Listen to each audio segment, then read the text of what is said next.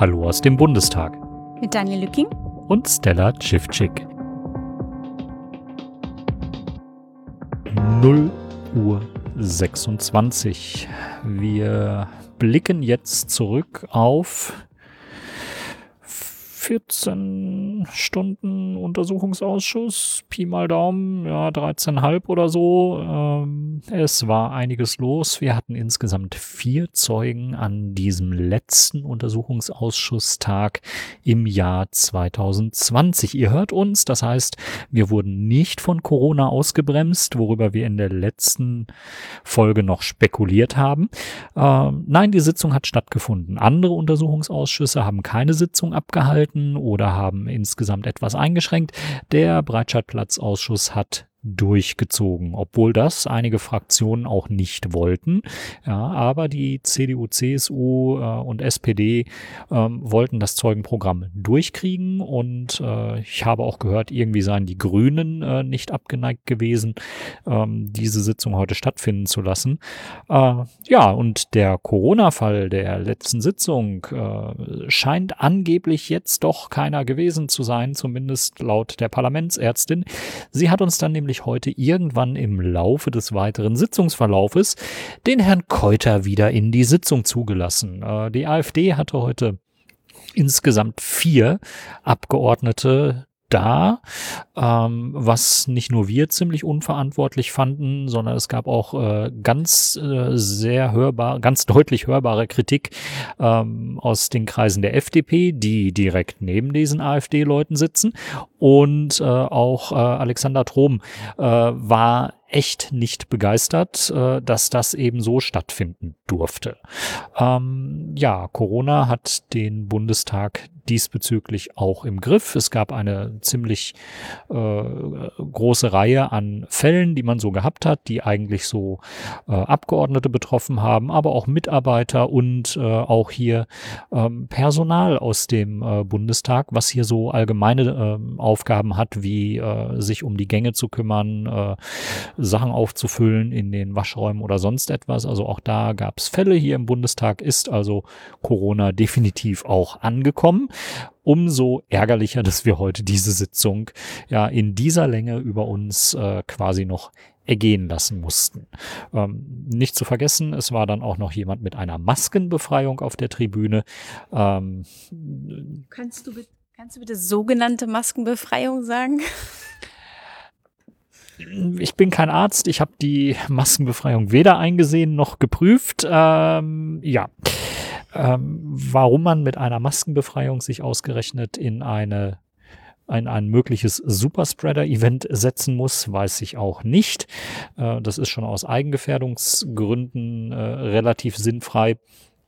Äh, genug Corona. Ich denke, wir schreiten dann jetzt mal zum Tagesprogramm. Auftakt des Tages machte jemand, über den wir uns in der letzten Sitzung schon reichlich geärgert haben.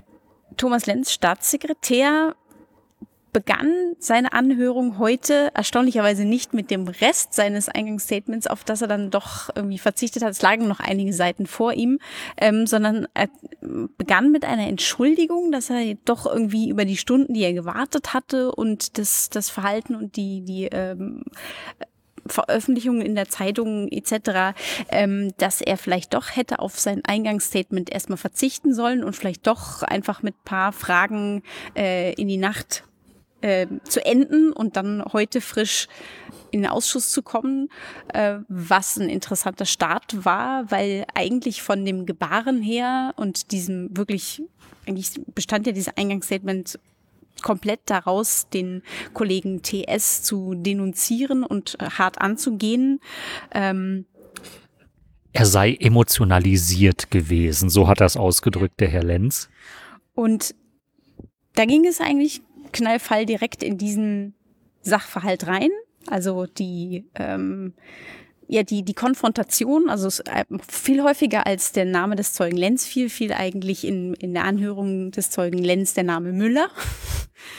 ähm, weil sowohl Lenz als auch Herr Müller ähm, große Schwierigkeiten hatten mit der Arbeitsweise von TS und AB, den beiden Quellenführern, die im Februar 2017 durch ihre Quelle zu der Information kam, dass es eine Familie A gibt, die dem späteren Attentäter sowohl monetärisch als auch mit einem Fluchtfahrzeug geholfen haben und dass der Attentäter eher aus finanziellen Motiven gehandelt habe als aus terroristischen in diesem Sinne.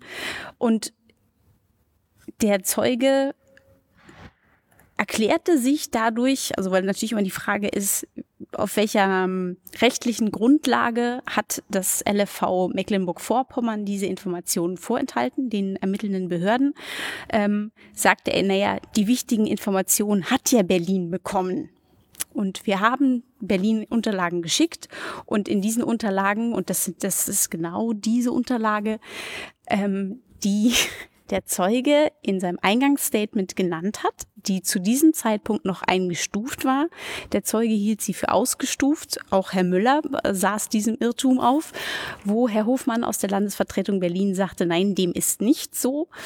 Ähm, und seine Behörde stützte sich auf dieses Schreiben Berlins wo aber gar nicht dieser Sachverhalt beschrieben wird. Also es wird gesagt, ja, wir haben uns entschieden, diese Informationen, ähm, Berlin sagt, ja, diese Quelle, die ist nicht wertig. Das heißt, weitere Informationen wurden gar nicht übermittelt und diese Informationen war überhaupt nicht der Sachverhalt, die zu diesem, zu dieser letztendlichen Entscheidung geführt hat. Also das war irgendwie, ähm, der Zeuge Lenz blieb aber unbeirrbar in seiner Einordnung. Ja, er wollte unbedingt aus diesem Schreiben an den Berliner Verfassungsschutz vortragen, was er dann auch getan hat. Ähm, und was dann sehr interessant gewesen ist. Also zum einen hat äh, Alexander Trom, ich werde langsam irgendwie ein bisschen ein Fan von äh, dem CDUler, der sich durchaus äh, auch positiv hier in die Aufklärung einbringt. Ähm, er, er hat dann erstmal versucht, das zu unterbinden und hat gesagt, naja, es kann ja jetzt nicht sein, dass sie sich hier auf Kosten des Landes Berlin exkulpieren, also herausreden und sich aus der Bredouille ziehen. Ähm, ja, und äh, eigentlich hat Herr Lenz sich mit vielen Dingen dann auch ein bisschen mehr eher noch selbst in die Bredouille reingeredet. Denn er hat erstmal versucht, im sprachlichen Teil seiner Aussage einen gewissen Eindruck zu erwecken, und ähm, ja, diesen Eindruck, den konnte er aber nicht äh, durchgängig halten, denn gekontert wurde das Ganze dann von den Obleuten mit einer Akten, mit einem Aktenvorhalt, wo er dann nochmal ganz genau belegen sollte, wie er denn zu diesen Einschätzungen kam. Und oh Wunder, diese Einschätzungen fanden sich dann so nicht in den Akten. Ja, und äh, das Problem ist halt, dass eben nicht nur diese Sicht der Dinge vor dem Ausschuss verbreitet worden ist. Nein, äh, der Herr Lenz hat das auch noch vergangene Woche am Freitag vor dem Innenausschuss des Landtags in Mecklenburg-Vorpommern verbreitet. Und äh, ja, das dürfte ein interessantes interessantes Sitzungsprotokoll geben, wenn das dann mal irgendwie verschriftlicht ist. Und äh, das, was Herr Lenz hier geäußert hat, das äh, ja, ging schon recht weit. Herr Lenz hat dann auch äh, seinen Kurs aus der vorherigen Sitzung äh, fortgesetzt und äh, seine beiden Whistleblower aus dem Landesamt für Verfassungsschutz in Mecklenburg-Vorpommern diskreditiert. Er hat wiederholt, dass der Zeuge TS ihn quasi erpresst und unter Druck gesetzt hätte, um seinen alten Job wiederzubekommen. Auch diese Aussage ist bereits letzte Woche am Freitag im Landtag in Mecklenburg-Vorpommern getätigt worden und es hat schon seitens TS offensichtlich eine Strafanzeige gegeben, äh, ob dieser Behauptung des Herrn Lenz. Also äh, es ist schade, dass von diesem Ausschuss keine Aufnahme existiert, ähm, die man öffentlich äh, online stellen könnte, weil dann könnte man einem Staatssekretär wirklich dabei zuschauen, wie er sich um Kopf und Kragen redet und vermeintlich äh, Herr der Lage ist, was er absolut nicht gewesen ist. Schön war auch die Konfrontation mit der Ansage, die AB und TS erhalten haben, dass sie doch bitte die Informationen, die sie erlangt haben, nicht verschriftlichen und ähm, ja eben nicht nur die Informationen nicht weitergeben, sondern auch eben nicht schriftlich festhalten und davon hatte Lenz auch keinerlei Kenntnis, also da ja TS vor dem Ausschuss genau dieses ausgesagt hat. Das fand ich auch erstaunlich zu hören, dass genau dieser Sachverhalt, ja, ähm, dazu findet man nichts Genaues. Wenn man sagen, ja, das kann unter anderem daran liegen, dass das äh, verboten worden ist. genau das zu verschriftlichen. Ähm, da konnte der Zeuge natürlich dementsprechend auch nicht weiter drauf eingehen. Also mich hat beeindruckt, äh, dass Herr Lenz äh, seinen Herrn Müller, seinen Verfassungsschutzchef, ähm, so diskreditiert hat, wie man ihn nur diskreditieren kann. Er hat in aller Deutlichkeit zum Ausdruck gebracht, dass Herr Müller viele, viele Fehler gemacht hat. Irene Mihalic von den Grünen hat äh, mal durchgezählt und kam auf mindestens drei Verfehlungen, die für Herrn Müller folgenlos blieben, weil sich der damals amtierende Innenminister von Mecklenburg-Vorpommern, Lorenz Caffier, für Herrn Müller eingesetzt hat und, so wie das Herr Staatssekretär Lenz hier zum Ausdruck brachte, das wohl gegen die Einschätzung von Herrn Lenz. Besonders gefallen hat mir auch die Passage, ähm, in der Herr Lenz eingeräumt hat, dass der Verfassungsschutz in Mecklenburg-Vorpommern eigentlich gar nicht so richtig einer Kontrolle unterliegt, äh, weil Herr Lenz gesagt hat, ja, also diese Verfehlungen, die da stattgefunden gefunden hätten, ähm, die müsse er jetzt auch mal zum Anlass nehmen, eine Person einzustellen, die dann Verfassungsschutz und Polizei besser kontrolliert. Ähm, und überhaupt kontrolliert. Also eigentlich hätte ich gedacht, dass das irgendwie so in den Bereich von Herrn Lenz fällt, aber er hat gesagt, nein, in den 14 Jahren, die er da jetzt im Amt ist, äh, bekäme er so viel auf den Tisch gelegt, da könne er auch nicht jede Akte lesen. Ähm, ja, und äh, insofern hat sich Herr Lenz dann auch nicht so wirklich en Detail mit der Dekowaffe beschäftigt. Ähm, weder mit der Kalaschnikow äh, noch mit der schussfähigen Schrotflinte. Ähm, was auch schwer erklärlich ist. Und äh, auch da haben die Parlamentarier aufgezeigt, dass das weit außerhalb von Befugnissen ist, die das Landesamt für Verfassungsschutz hatte und dass es eben einfach in Mecklenburg-Vorpommern ja offensichtlich so läuft und keine Konsequenzen gibt. Ähm, das interessiert wiederum die Parlamentarier in Mecklenburg-Vorpommern sehr deutlich. Ähm, aus der Linksfraktion liegt bereits eine Pressemitteilung äh, vor, in der es heißt, man möchte die Parlamentarier und Obleute aus dem Berliner Breitscheidplatzausschuss hier doch mal nach Mecklenburg-Vorpommern einladen, damit sie zu den Aussagen der ja, Personalien, äh, der äh, Personalien Lenz und Müller ähm, nochmal ein, einige Dinge zu Protokoll geben. Offensichtlich hofft man in Mecklenburg-Vorpommern, wenn das Verhalten auch außerhalb des Landes so kompliziert, äh, so, so kontrovers wahrgenommen und aufgefasst wird, wie das äh, die Opposition in MacPom tut, dass es dann möglicherweise endlich eine Veränderung auf diesen Posten im Innenministerium dort gibt. Äh, wir drücken die Daumen, dass das äh, passt. Da scheint es einiges zu klären zu geben in Mecklenburg-Vorpommern. Zweierlei Dinge fand ich noch sehr mm, bemerkenswert, wie Herr Straße sagen würde, dass der Zeuge sagte, dass er das, die Aussage, Aussagegenehmigung des Zeugen Müller, wie er sagte, gestrickt hatte. Ähm, aus vielen Maschen kann das nicht bestanden haben, denn in der ersten Anhörung des Zeugen Müller kam ja so quasi gar kein Inhalt und äh, nur komplettes Blocken und das ist ähm, nicht Untersuchungsgegenstand und hierzu darf ich nichts sagen und das sind personeninterner, dazu darf ich nichts sagen.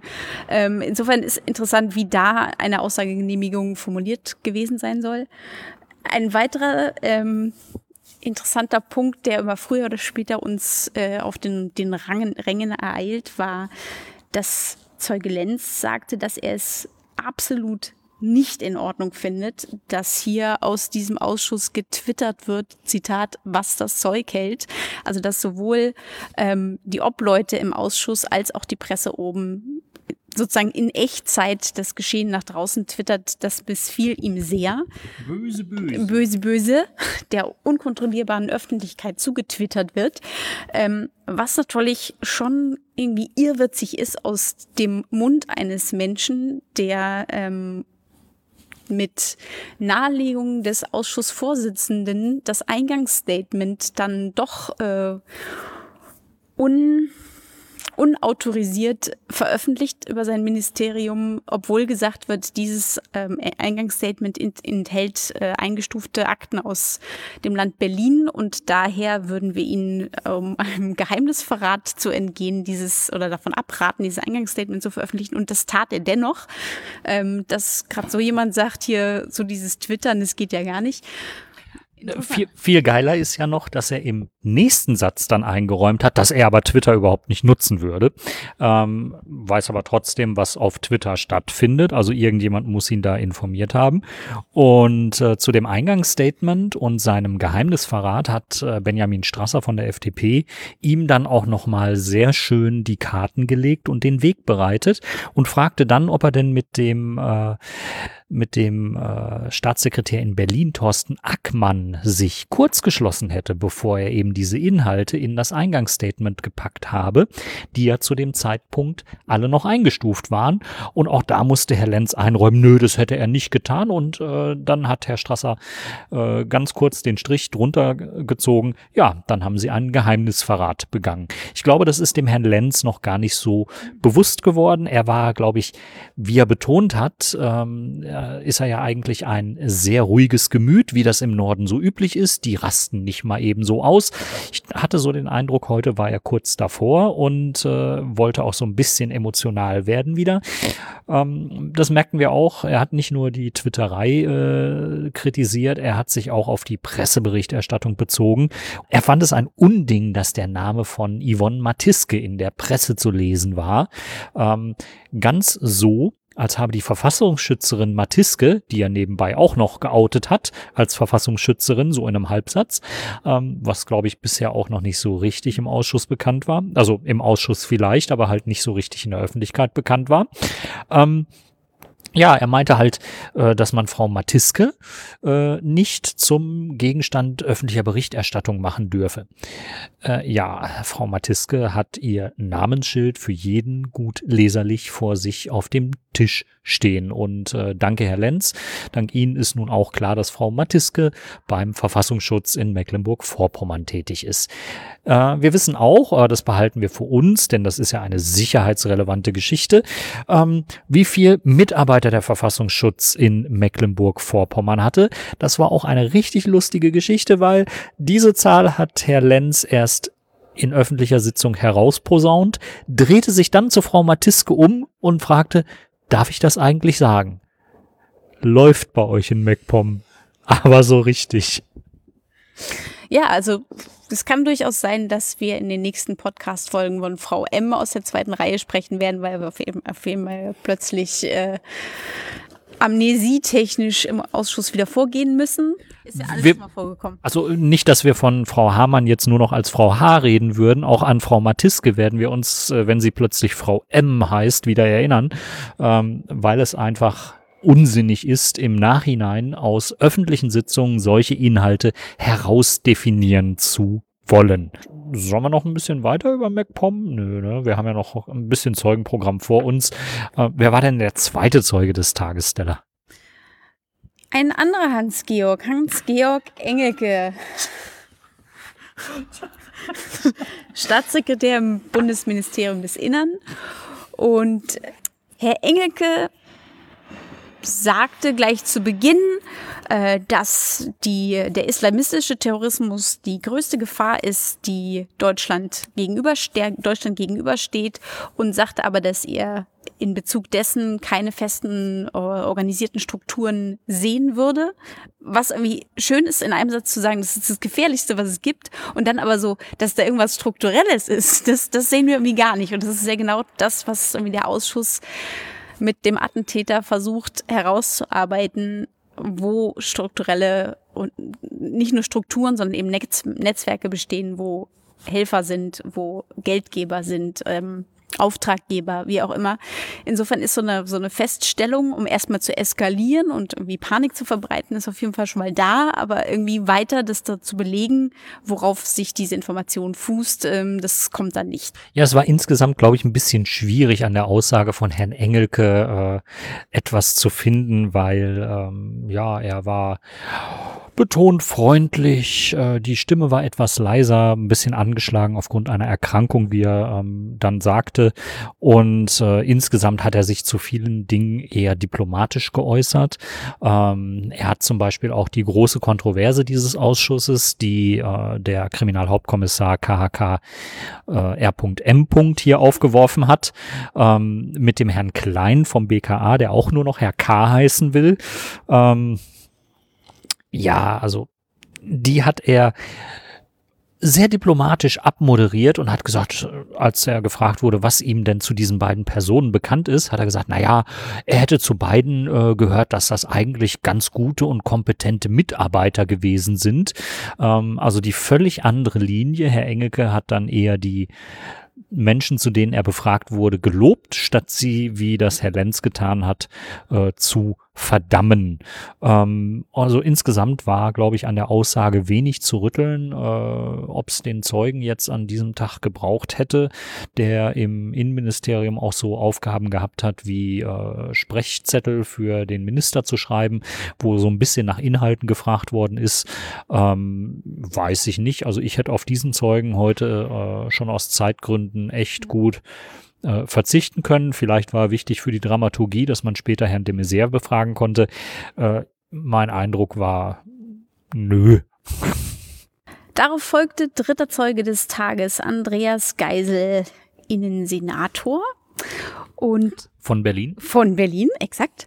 Ähm, er sagte zu, zu Angaben zur Person, er ist gelernter Betriebswirt und ähm, machte dazu irgendwie so ein knuffigen Gesichtsausdruck, irgendwie war, war, war sehr sympathisch und ähm, war zuvor in der Landesregierung ähm, im Stadtentwicklungsressort zuständig und ähm, war zum Zeitpunkt des Anschlags erst seit elf Tagen im Amt und daher noch genau in der Eingewöhnungsphase und überhaupt erstmal zu gucken, wer ist wer und was ist was.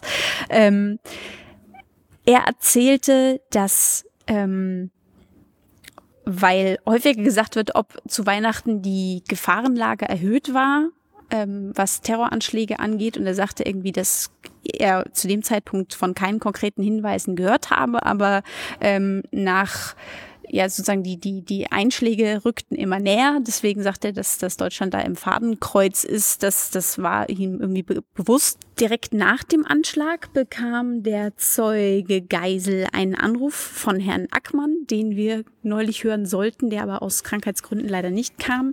Ähm, und mit dem zusammen fuhr er direkt zum Tatort und ähm, zu diesem Zeitpunkt, sagte er, war noch gar nicht klar, ob es sich um einen Unfall oder einen Anschlag handelt. Ja, Herr Geisel hat ein äh, relativ umfassendes Eingangsstatement auch äh, abgeliefert, in dem er die Arbeit eigentlich ja auch wieder sehr gut dargestellt hat.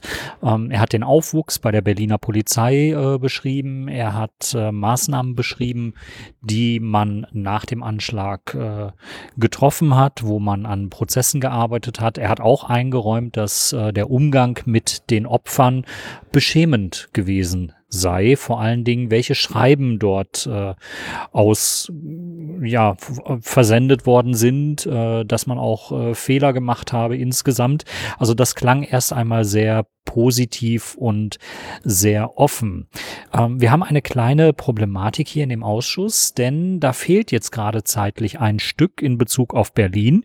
Ähm, Herrn Geisel jetzt schon zu hören, hätte so eigentlich noch gar nicht stattfinden dürfen. Wir hätten nämlich zuerst den ehemaligen CDU-Innensenator Herrn Henkel äh, hören müssen. Ähm, und dann hätten wir sehr viel auch wieder über ein Versagen der CDU auf äh, diesem Gebiet wahrscheinlich äh, zu hören bekommen, denn es wird Herrn Henkel nachgesagt, dass er durch äh, quasi politische Order im Sommer 2016 umpriorisiert hat äh, bei der Berliner Polizei und gesagt hat, naja, unsere begrenzten Kapazitäten im Bereich der Personenüberwachung, die packen wir jetzt nicht in diesen Islamismus, sondern wir müssen unbedingt äh, Linke in der Riga Straße und auf Fahrrädern äh, überwachen. Diese Prioritätensetzung wird ihm immer nachgesagt, ist ihm auch schon vorgeworfen worden und äh, dazu haben wir im Ausschuss jetzt leider noch nichts gehört. Wir haben jetzt nur Herrn Geisel gehört, der zu dem ganzen Geschehen im Sommer halt auch nicht befragt worden ist und äh, dazu nichts sagen konnte, der einfach nur noch ausgeführt hat, ja, ach, in Berlin ist jetzt aber auch echt alles besser geworden, mehr Polizei, mehr Kompetenzen, angepasste Prozesse. Ganz nebenbei tauchte noch ein äh, Disziplinarverfahren auf, was auch keiner so richtig auf dem Schirm hatte Ähm, es war ja schon klar, dass beim LKA Berlin zwei Beamte äh, einen auf den Deckel bekommen sollten, weil ihnen der Sonderermittler Bruno Joost nachgewiesen hatte, dass sie Akten manipuliert und den, ähm, den späteren Attentäter auf einen Kleinkriminellen heruntergeschrieben hatten, ähm, was quasi so im Ergebnis des äh, Sondergutachters nachgewiesen war, hatte dann aber vor Gericht wenig Bestand. Und äh, diese beiden sind dann eben nicht verdonnert worden für eine ihnen nicht nachweisbare Aktenmanipulation, sondern verweigern seither die Aussage und möchten auch im, im Hinblick darauf, dass sie sich möglicherweise vor einem Breitscheidplatzausschuss hier im Bundestag äh, selbst belasten könnten, auch nicht aussagen. Also da ist einiges im Raum. Ähm, machst du weiter mit dem? Achso, mit dem WhatsApp-Typen nee, oder? Genau dazu noch. Okay, dann. Ich fand es aber erstaunlich, dass wirklich Geisel das wirklich als Aktenmanipulation bezeichnet hat. Also da nicht schön geredet hat, sondern gesagt wirklich, das ist Aktenmanipulation und ja, dass, dass äh, der Attentäter als Kleindealer da äh, runtergeschrieben worden ist und er sagte, dass diese, diese, dieses Hergehen von einer Manipulation dieser Informationen sei sehr ungewöhnlich und falsch. Und das finde ich eben, dass das da mal nicht ein ähm, Relativieren und Abwiegeln ist, sondern einfach sagen, das ist Manipulation und das ist nicht richtig, ähm, würde ich an der Stelle auch mal festhalten wollen äh, kann man durchaus lobend hervorheben und äh, kann sich vielleicht auch dadurch erklären, dass Berlin einen gewissen Aufwuchs bei den Polizeikräften erlebt hat und jetzt vielleicht einfach äh, diese beiden Menschen auch verzichtbar sind. Ähm, ein weiterer Mensch, der äh, heute dann Thema war mit seiner Verfehlung, war ein Polizist, der in einer WhatsApp-Gruppe der Berliner AfD ja, äh, dienstliche Inhalte zum Ermittlungsgeschehen geteilt hatte. Das ist aber dann auch äh, entsprechend disziplinar geahndet worden. Aber ich hatte so ein bisschen den Eindruck, dass das im Ausschuss nicht äh, ganz auf dem Plan stand. Also da haben mehrere Obleute äh, so dermaßen interessiert reagiert, als wäre das ein neuer Fakt, der da aufgeworfen worden ist. Und äh, ja, das war dann schon ein bisschen verwunderlich. Ein klein bisschen kontrovers ist es dann am Ende auch geworden ähm, als man äh, danach gefragt hat, was denn Herr ähm, Geisel unternommen hätte bezüglich der Ermittlungen äh, zum späteren At äh, zum Attentäter selbst ähm, und zu seinen Bezügen ins äh, Clan-Milieu und äh, in den Bereich der organisierten Kriminalität. Da es dann auch wieder sehr dünn, da ist nämlich überhaupt nichts äh, wirklich in Erfahrung gebracht worden. Weder woher der spätere Attentäter seine äh, Drogen bezogen hat, für wen er da gedealt hat, noch warum äh, wirklich äh, ja nicht schon bei kleinen Vergehen ähm, ermittelt worden ist. Und äh, Andreas Geisel hatte halt zuvor auch gesagt, er sei ein Befürworter der El Capone-Methode. Ähm, wem das nichts sagt, El Capone ist ja ein, äh, war ja ein berühmter Mafia-Boss, dem man aber nicht so richtig habhaft werden konnte. Man wusste, Mafia-Boss, der ist in äh, ganz viele Sachen verstrickt.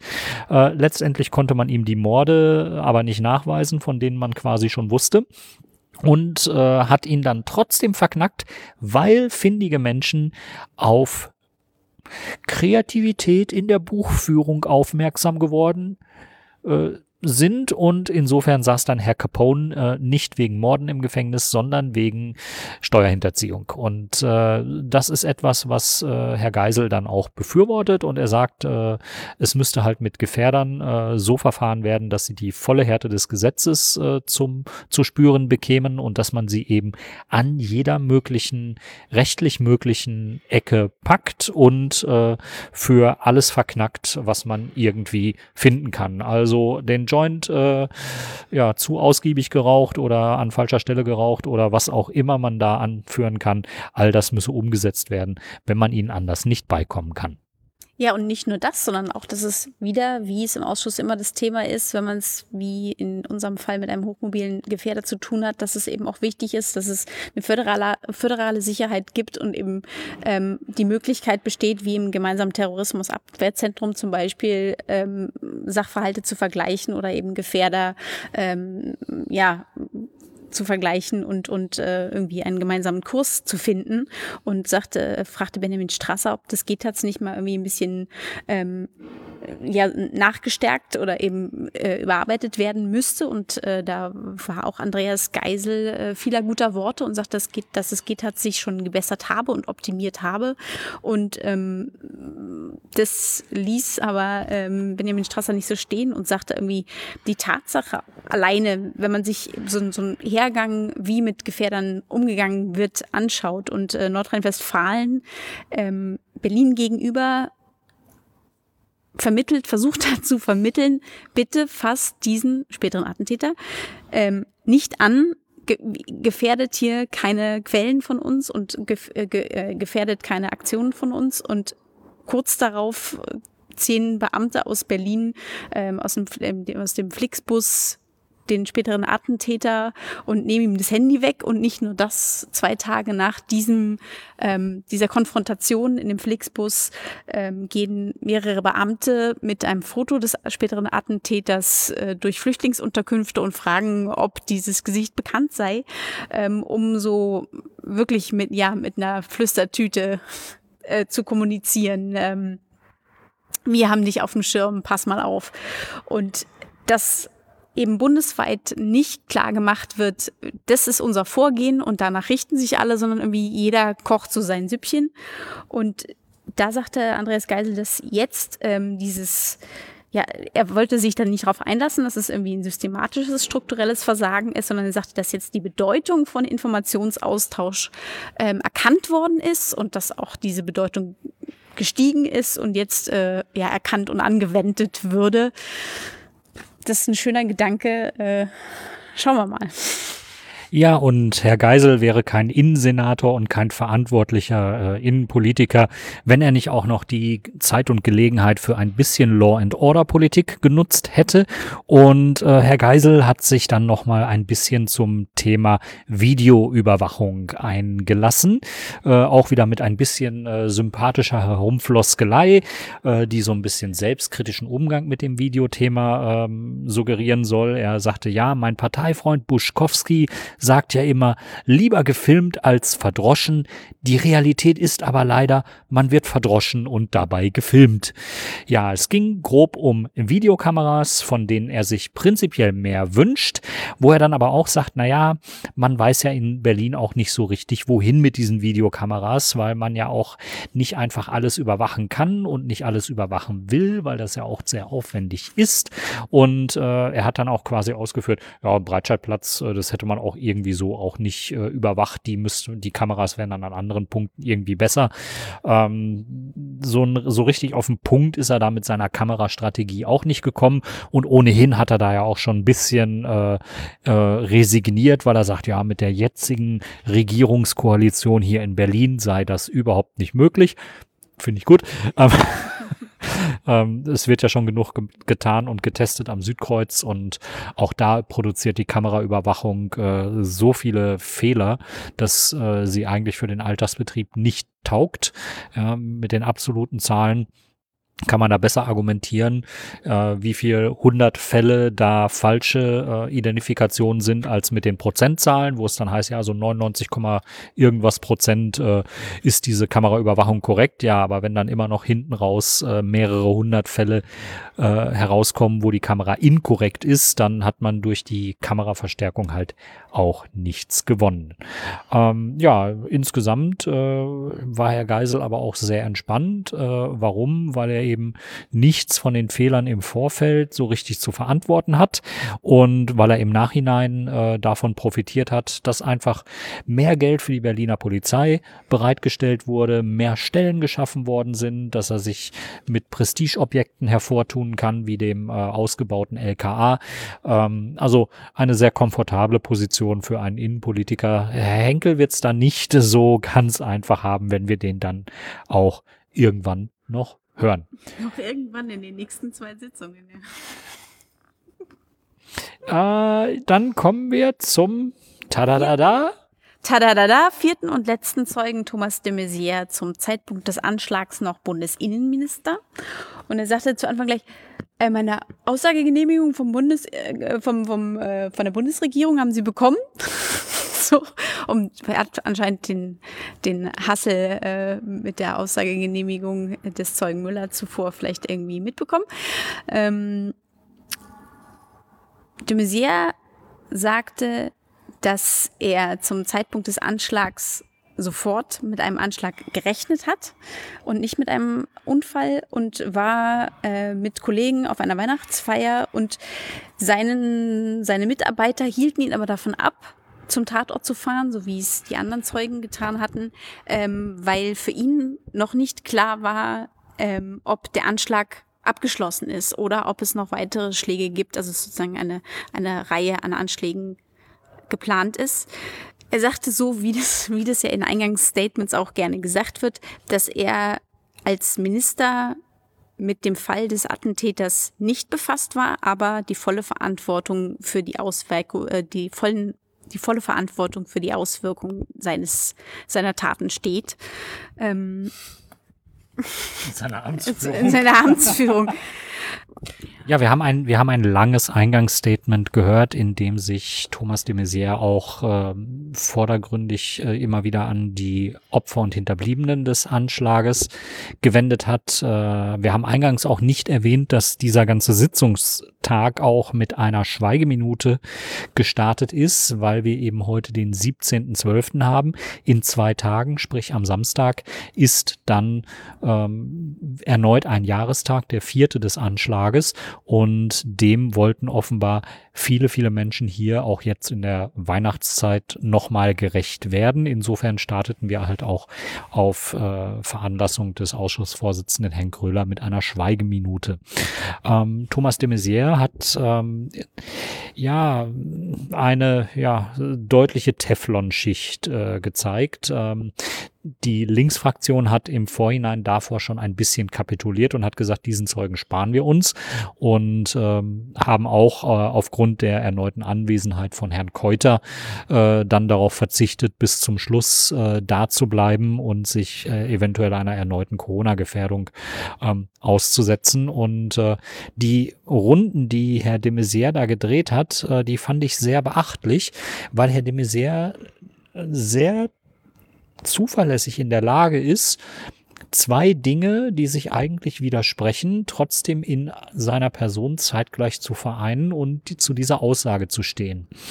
Ähm, er hat an einer Stelle deutlich gemacht, dass diese altbekannte Aussage, dass es sich beim Fall des Attentäters um einen reinen Polizeifall gehandelt habe, äh, ja allein schon deswegen nicht stimmen könne, weil eben die Sicherheitsbehörden alle im gemeinsamen Terrorabwehrzentrum zusammenkommen und auch den Fall dort besprochen haben.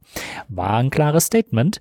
Die Obleute haben ihn dann aber auch damit konfrontiert, dass er in Innenausschusssitzungen nach dem Anschlag quasi dem äh, Verfassung, damaligen Verfassungsschutzpräsidenten Hans-Georg Maaßen beigepflichtet hat und quasi mitvertreten hat, dass es sich um einen reinen Polizeifall handelt, um einen Polizeifall, der die Behörden betroffen hat. Ähm, das gleiche passierte dann an anderer Stelle auch nochmal. Er sagte, ja, ähm, er sei für sein Handeln wirklich voll verantwortlich, äh, wollte dann aber mit anderen Aspekten seines Handelns äh, nicht so richtig was zu tun haben. Irene Mihalic hat ihm äh, die Karten gelegt und hat ihm gesagt, äh, hören Sie mal, warum ist denn die Chronologie zum Anschlag auf der Seite des Bundesinnenministeriums so unvollständig? Ähm, die Chronologie, die dort ausgearbeitet worden ist, fiel in den Aufgabenbereich des Innenministeriums. Ähm, für die zeichnete TDM, äh, zeichnete Thomas de Maizière auch verantwortlich. Ähm, sie endet aber schon am 31.12.2016. Da sind also Sachverhalte bezüglich äh, Bilal Ben Ammar, der aufgegriffen wurde und dann verhört wurde, sind da gar nicht mehr mit enthalten und die Chronologie ist weiterhin auf einem Stand von Ende 2016. Zwischenzeitlich kamen ganz viele Dinge zutage. Sie wurden in zwei Untersuchungsausschüssen, einem in Berlin, einen in Nordrhein-Westfalen, äh, zum Thema. Sie wurden im Breitscheidplatz-Untersuchungsausschuss hier zum Thema. Ein Update hat in dieser Chronologie nicht stattgefunden. Die Verantwortlichkeit für die Chronologie trug Thomas de Maizière bis zum, habe ich vorhin nachgeschlagen, 16.03. 2018 also bis kurz vor Beginn des Breitscheidplatz-Untersuchungsausschusses und seither trägt sie, äh, trägt sie Horst Seehofer. Ähm, ja, da sind äh, Dinge nicht drin, die den Verfassungsschutz betreffen. Da sind äh, eine Reihe von Sachverhalten nicht korrigiert worden. Und ja, da scheint aber Herr de Maizière nicht mehr wirklich was mit zu tun gehabt zu haben, obwohl er ja die volle Verantwortung hatte. Dann war natürlich auch die Stunde gekommen, wo er als Person selber konfrontiert wurde mit dem Clinch zwischen Herrn Klein und Zeugen M. Ähm, der beim, der sich darum spinnt, dass sie beim Generalbundesanwalt ein Zwiegespräch hatten, ähm, das Klein leugnet und M für geschehen hält, äh, wo es darum geht, dass Kleinzeugen M gesagt habe, die Quelle VP01 müsse totgeschrieben werden, sie mache zu viel Arbeit und diese Ansage käme von ganz oben von seines Zeichens Thomas de Maizière. Und dazu sagte er, dass er diese, diese Behauptung ähm, hart und klar, wie er sagte, äh, dementiert und sagte, dass äh, er überhaupt gar kein Interesse oder auch überhaupt das Innenministerium gar kein Interesse daran haben könnte, diese VOP 01 totzuschreiben, weil das doch super wäre, wenn man eine Quelle hat, die zuverlässig liefert. Und damit war eigentlich auch die Sache erledigt. Also ich finde es immer dann erstaunlich, dass an der Stelle das dann so stehen gelassen wird, weil das dem ja nun nicht ist und wir die, die, eben die, die Folgen dieses Zwiegesprächs ähm, schon in vielen Ausschusssitzungen ähm, erarbeitet haben, ähm, finde ich erstaunlich, dass man dann mit so einem Satz, nee, das, das möchte ich von mir weisen, dass dann da an der Stelle Schluss ist. Verstehe nicht. Ähm, interessant ist in dem Zusammenhang auch, wer da der Stichwortgeber war. Das kam nämlich von Stefan Keuter von der AfD. Ähm, Reaktion von Thomas de Maizière. Herr Keuter, ich bin Ihnen dankbar für die Frage. Äh, nichts davon trifft zu. Es ist nicht so, dass ich mich daran nicht erinnern kann, sondern ich schließe das aus. Eine völlig abwegige These, die kann ich hart und klar dementieren. Ähm, ich habe es ein bisschen affektiert vorgetragen, aber er hatte in seiner Sprache an mehreren Stellen diese affektierte ähm, Art und Weise, ähm, wo ich sagen muss, wirklich überzeugend hat das nicht gewirkt, aber das Ganze ist halt auch nicht justiziabel. Und ähm, man kann ihm also nur das nachweisen, was in Worten da vorhanden ist. Und ob das jetzt überzeugend drüber kam, ähm, das steht auf einem anderen Blatt Papier in diesem Zusammenhang fiel mir dann auch äh, wenig später sein Doublespeak auf. Ähm, er hat so eine Angewohnheit gehabt, so Dinge einzuräumen an Stellen, wo sie gar nicht so äh, richtig hinpassen und sich in, an anderen Stellen wiederum genau zu diesen Dingen, die er kritisiert hat, zu bekennen. Ähm, er hat, sagte zum Beispiel relativ früh, dass er nichts davon halte, wenn Landespolizeien nach Kapazitäten agieren und wenn klar ist, ja, Landespolizei hat wenig Kapazität, dann hat sie auch wenig Interesse in Gefährdern eine Gefahr zu erkennen. Ja, also je geringer die Kapazität, desto geringer die Bereitschaft, Gefährder zu erkennen. Und äh, das trat dann eigentlich genau bei diesem BKA-Komplex wieder zutage wo ich mich dann gefragt habe, hm, ist das wirklich so sehr in der Kultur des Innenministeriums und der Sicherheitsbehörden gecodet, dass denen das gar nicht mehr auffällt? Denn im Prinzip war das ja die Argumentation, die Herr Klein, äh, die Herrn Klein äh, offensichtlich angetrieben hat und wo äh, Herr R.M. Äh, gesagt hat, na ja, äh, man solle nicht zu viel ähm, Wind machen, man solle nicht jedem Hinweis nachgehen, man solle nicht äh, jetzt irgendwelche Kapazitäten binden. Im Grunde genommen hat Herr de Maizière genau das kritisiert, was dem Herrn Klein vom BKA vorgeworfen wird, was er dem R.M. vermittelt hätte. Ja, mach nicht zu viel Wind, äh, mach, äh, da kommen zu viele Hinweise und so. Ähm, ja, und äh, Thomas de Maizière hat dann an anderer Stelle gesagt, natürlich hätte man mit dem Personal, das das BKA jetzt hat, äh, diesen Fall übernehmen sollen. Ja, und lässt dann aber den Halbsatz weg. Ja, damals hatten wir das Personal nicht. Insofern hatten wir damals auch kein Interesse daran, diesen Fall zu übernehmen. Also es hat tief blicken lassen an vielen Stellen. Aber wie das immer so schön ist mit dem Pudding, man kriegt den Nagel schlecht rein und den Pudding nicht an die Wand. Schöne Grüße an Zebas, falls er den, äh, den Podcast hier hört. Äh, das war immer eins seiner Lieblingszitate im NSA-Untersuchungsausschuss-Podcast. Auch ein sch sehr schönes ähm, Entschärfen ähm, eines, eines weiteren Sachverhalts, mit dem man Thomas de Maizière im Kontext mit dem Anschlag auch immer verbindet, ist seine schöne Formulierung, ähm, Teile der Wahrheit würde die Öffentlichkeit verunsichern.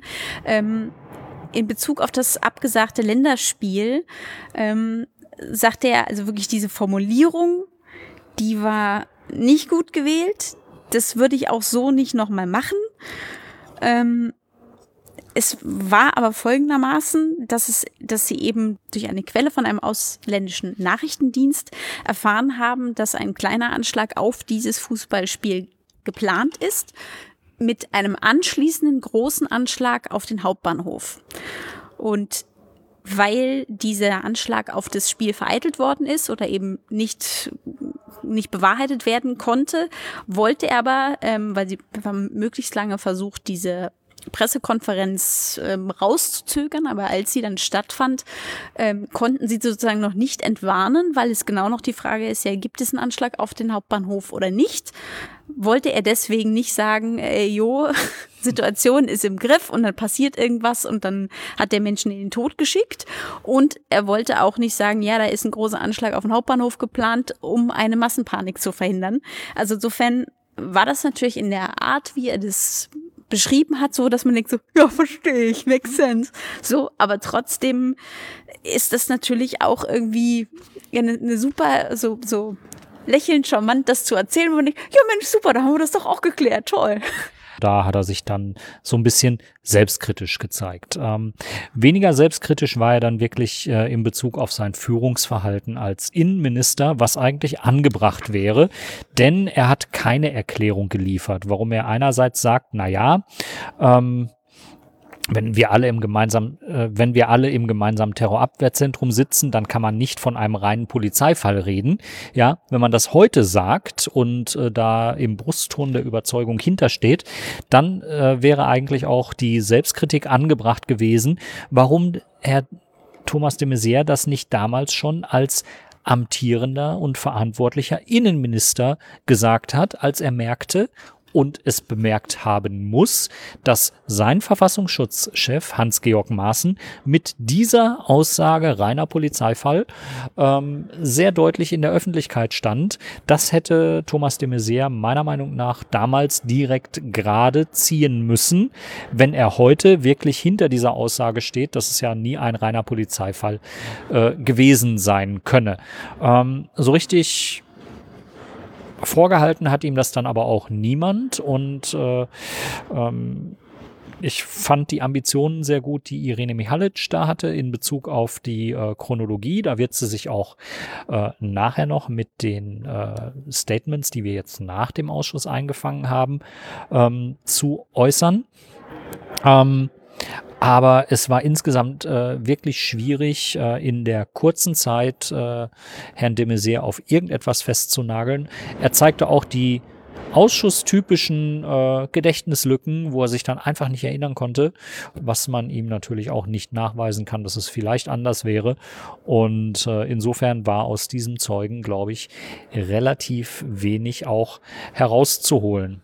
Ja, äh, man könnte jetzt noch ein bisschen weitermachen mit den Beispielen für seine Double Speak, ja, dass er eben äh, Verantwortung äh, gehabt haben will, aber irgendwie äh, dann zu Sachverhalten, die das äh, Bundesamt für Verfassungsschutz betreffen, ähm, eigentlich äh, so gut wie gar nichts äh, gewusst haben will. Oder auch so die lustigen Momente, äh, wenn dann Benjamin Strasser gefragt hat, äh, wann haben Sie erfahren, dass das Bundesamt für Verfassungsschutz eine Quelle in der Fussilet-Moschee hatte? Viel später hat er darauf erwidert. Das ist natürlich eine Nullaussage, ja Weil aber er sagte später auch noch, das war doch in der Moschee hier, die mit F. also wirklich, das war ganz, ganz klein und so ganz, habe ich schon, habe ich schon mal von gehört, habe ich schon mal von gehört. Also um wirklich Verantwortung wahrzunehmen und auch dazu zu stehen, muss man über ein Mindestmaß an Sachverhalten informiert sein und äh, das eben ja, Herr de Maizière da nicht im Stoff steht, äh, aber sehr äh, wirkmächtig Dinge in die Öffentlichkeit transportieren kann.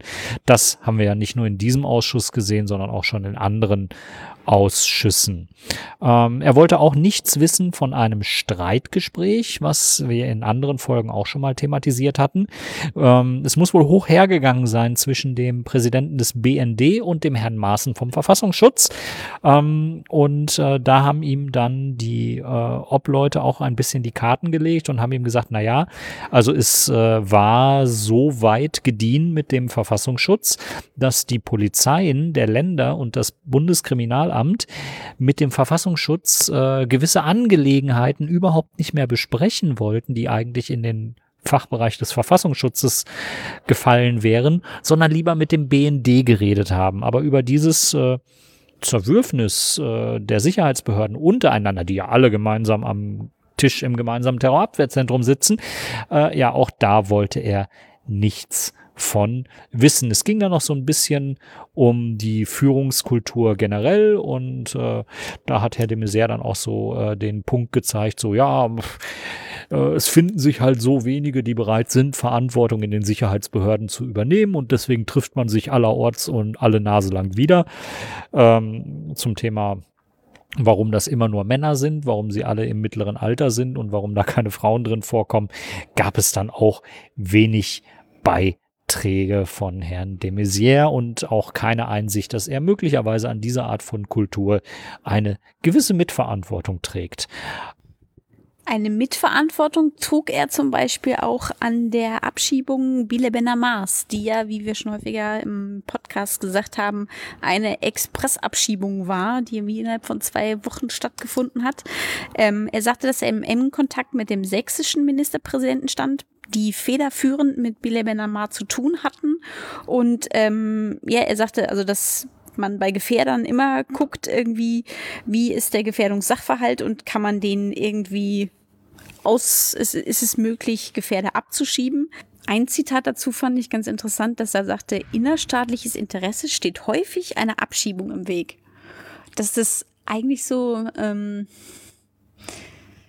ich, also das, das finde ich auf eine Art wertend, die ich sehr interessant finde, weil ja eigentlich schon faire Prozesse meines Erachtens nach im Vordergrund stehen sollten. Aber ähm, vielleicht sehen auch nur ich das so.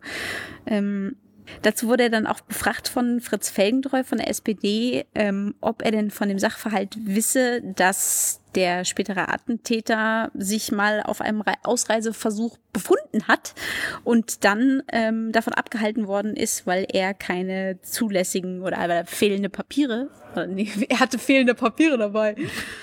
Oder so. Ja, meine fehlenden Papiere. Da er keine zulässigen Papiere dabei hatte und ähm, das ja irgendwie im Widerspruch steht, wenn man versucht, okay, wenn er weg ist, ist gut und dann trotzdem, wenn es, wenn es der spätere Attentäter äh, aus eigenen ähm, Beweggründen versucht, dann ihn davon abhält, sagt er, ja, hätten sie ja nicht dürfen. Also da müssen sie ja dann auch ähm, die Kollegen verstehen. Wenn er die Papiere nicht hat, dann kann man ihn natürlich auch nicht gehen lassen. Also es war irgendwie ich finde immer interessant, dass je nachdem, äh, in welchen Behörden man so arbeitet, irgendwie für jeden Sachverhalt irgendwie so aus dem Stehreif direkt irgendwie eine auf den ersten Blick sehr plausibel klingende Erklärung parat hat. Ja, und damit kommen wir zu den äh, Schlussstatements der ob Leute, die am Ende dieses Tages dann noch bereit waren, etwas in die Kamera zu sagen. Es war tatsächlich Michael Stempfle vom, von der ARD noch vor Ort äh, und äh, ihr hört seine Fragen ein bisschen im Hintergrund und äh, im Vordergrund hört ihr dann das, was ich dann noch zusätzlich gefragt habe. Wir beginnen mit Irene Mihalic von den Grünen, dann folgt Benjamin Strasser von der FDP und das Schlusswort hat diesmal Volker Ulrich von der CDU.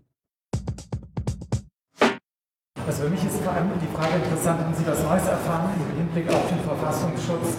Herr Maaßen hat ja ähm, in der Innenausschusssitzung nach dem Anschlag gesagt, es sei ein reiner Polizeifall gewesen.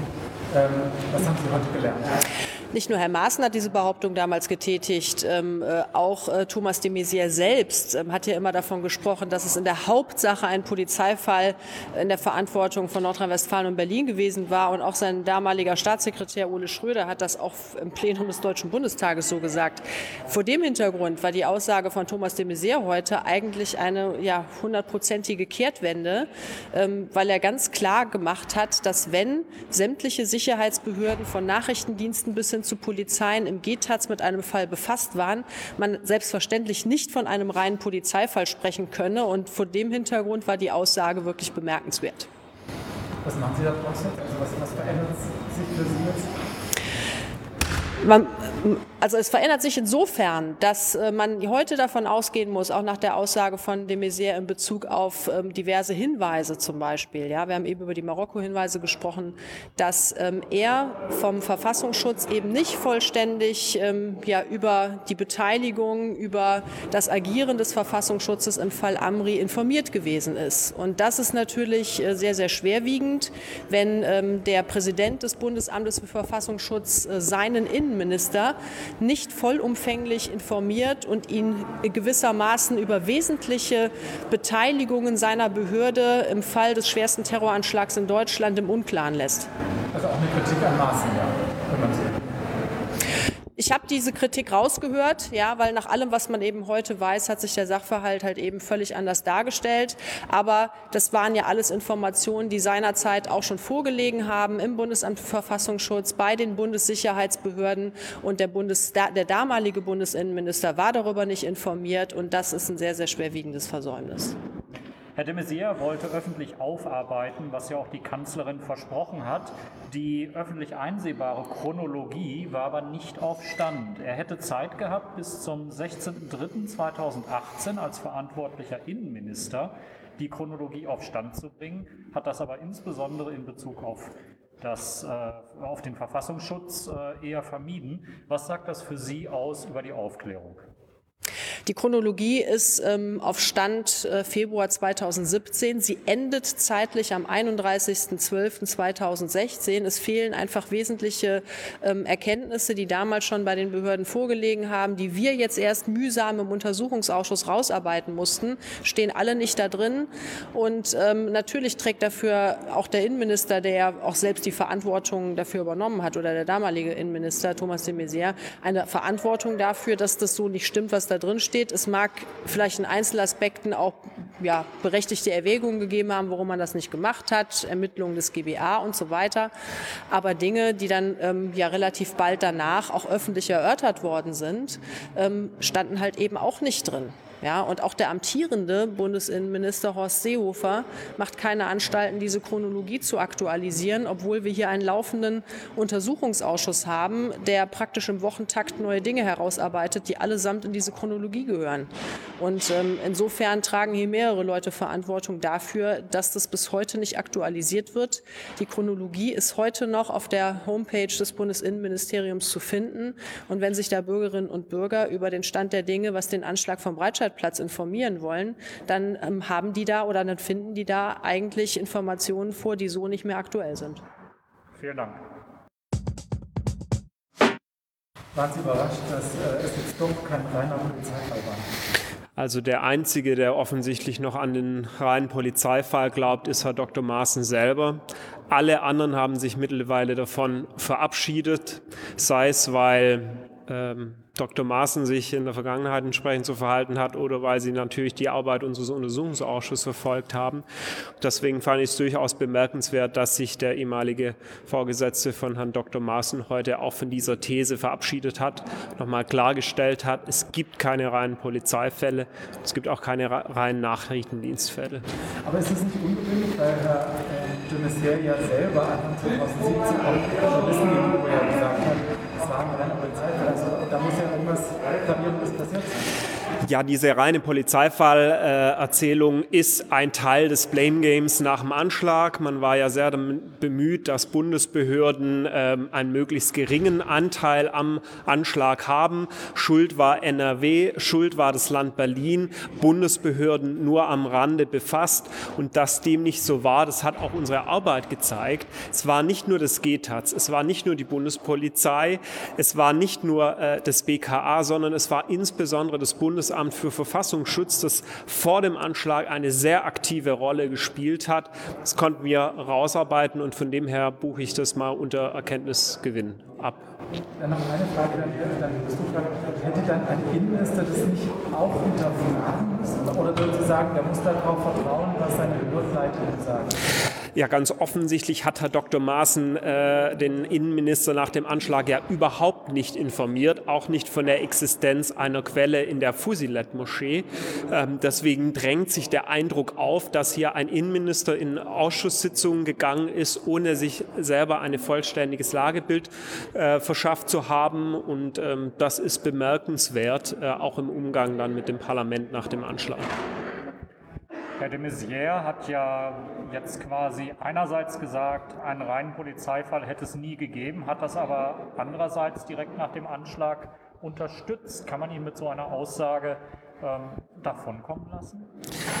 Ja, zunächst mal nehmen wir heute die Aussage von Herrn de Maizière äh, zur Kenntnis. Ähm, ich unterstütze das, dass es kein reiner Polizeifall war. Wir werden im Abschlussbericht auch die Konsequenzen ähm, ziehen müssen. Äh, Herr de Maizière selber hat ja, was Sicherheitsarchitekturfragen angeht, äh, nach äh, dem Anschlag sehr deutliche Worte gefunden. Und ich würde mir wünschen, dass Herr Seehofer näher bei Herrn de Maizière ist wie jetzt. Das ist ja das Traurige. Es passiert nichts in dieser Bundesregierung. Und ich bin sehr gespannt, wie sich die äh, Fraktionen der Großen Koalition bei den Verhandlungen über den Abschlussbericht verhalten werden, ob es wirklich zur Reform der Sicherheitsarchitektur kommt oder ob die üblichen Antworten nach mehr Personal und mehr Überwachungskompetenzen, nach Quellen, TKÜ und Vorratsdatenspeicherung, was man einfach immer sagt, ob das, der, äh, das sozusagen das wirklich ist, äh, was die Große Koalition hier aus diesem Untersuchungsausschuss mitnimmt. Herr de Maizière hat heute ein anderes Bild gezeichnet und ich würde mir wünschen, dass wir zu einer Reform der Sicherheitsarchitektur kommen. Vielen Dank. Dankeschön. Es gab ja tatsächlich jetzt äh, Grüne und FDP haben Herrn Dümmes ja zugestimmt, dass sie eine Reform der Sicherheitsarchitektur wollen. Stimmt die Union denn da auch zu? Dann können Sie ja noch in der Legislaturperiode einiges äh, in Gang bringen. Also zunächst einmal hat Herr Kollege Dr. de Maizière eine sehr klare und auch zielgerechtete Aussage getroffen. Ich fand bemerkenswert und sehr wohltuend, dass er mit dem Opferschutz begonnen hat und klargemacht hat, äh, dass äh, nach dem Anschlag auf dem Breitscheidplatz äh, die Frage, wie man mit Opfern umgeht, der, der Eingang seines Statements war. Gleichwohl hat er auch sehr stark abgestellt auf die Frage, äh, von Verbesserungen in der Sicherheitsarchitektur. Ich meine auch, dass eine Folgerung aus diesem Ausschuss sein muss, an den Stellschrauben der Zusammenarbeit zwischen den Ländern und dem Bund, aber auch zwischen den Ländern insgesamt äh, zu drehen. Wir brauchen eine bessere Kommunikation und Abstimmung zwischen den Sicherheitsbehörden. Wir brauchen einen klareren Vollzug des Ausländerrechts. Wir brauchen im GTAZ jemanden, der den Hut auf hat, möglicherweise auch durch ein GTAZ-Gesetz. Und und letztlich hat die Vernehmung heute Vormittag gezeigt, dass man gerade bei der Abarbeitung von Fällen bei kleineren Verfassungsschutzämtern durchaus ein Fragezeichen äh, setzen darf. Ich meine sogar setzen muss. Und vor diesem Hintergrund wird sicherlich eine der Schlussfolgerungen aus diesem Untersuchungsausschuss sein, an der Sicherheitsarchitektur in Deutschland insgesamt die eine oder andere Stellschraube auch zu ändern. Ich habe nur noch eine Frage, ähm, auch dazu, dass Herr de bisher gesagt hat, der Fall Amri sei doch kein reiner Polizeifall gewesen. War das für Sie auch überraschend? Das war für mich nicht mehr überraschend, weil die Erkenntnisse dieses Untersuchungsausschusses seit langem zutage gefördert haben, dass Amri natürlich kein reiner Polizeifall war. Das war die Einlassung des ehemaligen Präsidenten des äh, Bundesamtes für Verfassungsschutz. Diese Einlassungen sind aber durch den Untersuchungsausschuss längst widerlegt. Zum Thema Fehler auf Bundesebenen, äh, die bei Sicherheitsbehörden gelaufen sind. Wo haben Sie da eine persönliche Schnittmenge mit den Fehlern gefunden, die Herr de Maizière eingeräumt hat? Herr de Maizière hat ja vor allen Dingen klargemacht, ähm, dass man bei rechtlichen Bewertungen zu unterschiedlichen Ergebnissen kommen konnte. Im Mittelpunkt stand insbesondere die Frage, ob nicht ähm, äh, die Beschaffung äh, von Passersatzpapieren im Fall Amri und damit auch äh, die Inhaftierung Amris in Form einer Abschiebungshaft möglich gewesen wäre oder nicht. Da gab es unterschiedliche rechtliche Einschätzungen zwischen Nordrhein-Westfalen und dem Bund. Die Aussage von Herrn Jäger steht ja noch aus, dem ehemaligen Innenminister von äh, Nordrhein-Westfalen. Ich meine aber auch, dass man in dieser Angelegenheit zu einem klareren Rechtsvollzug äh, hätte kommen können. Im Übrigen hat äh, Thomas de Maizière auch darauf aufmerksam gemacht, dass er sich mehr Kompetenzen wünscht, auch der Bundesbehörden äh, beim Vollzug des Ausländerrechts. Eine solche Konsequenz sehen wir auch und deswegen wird ja gerade auch das Bundespolizeigesetz überarbeitet, bei dem wir der Bundespolizei genau diese Kompetenz geben wollen. Vielen Dank.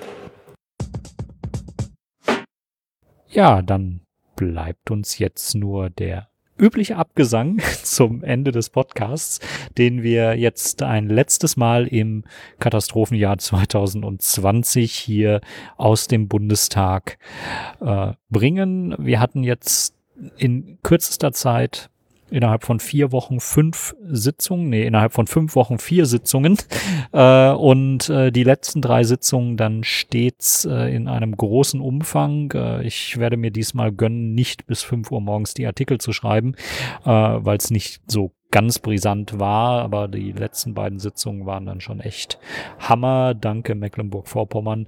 Ähm, das war ein spannender Jahresabschluss, den ihr uns da noch beschert habt. Ähm, wir haben heute äh, während dieser Sitzung auch äh, drei Spenden erhalten. An alle drei Spender sei großer Dank äh, ausgesprochen. Es war ein regelmäßiger Spender dabei und äh, ähm, über die anderen Spenden haben wir uns natürlich auch sehr gefreut. Wenn ihr spenden wollt, dann könnt ihr uns natürlich jederzeit einen Koffer voller Geld äh, zu Hause vor die Haustür stellen oder ihr nutzt die PayPal-Adresse spende.uapod.berlin und dann bleibt natürlich, nachdem wir, glaube ich, Anfang des Jahres wurden irgendwie pro Tag tausend Witze über die, oh, jetzt sind die goldenen Zwanziger und letztlich waren sie irgendwie sehr rostig, diese Zwanziger. Ähm, sehen wir uns erst im nächsten Jahr wieder. Am 14. Januar ist die erste Sitzung 2021. Ähm, und das heißt, am 15. Januar 2021 kriegt ihr die Podcast-Folge dazu und ähm, dann verabschieden wir uns jetzt um 1.31 Uhr in die Nacht. Und wir freuen uns, wenn ihr uns auch am nächsten Jahr gewogen bleibt. Habt eine schöne Weihnachtszeit, einen guten Übergang, trotz all dem, was hier jetzt so kommt. Wir sagen Tschüss. Tschüss.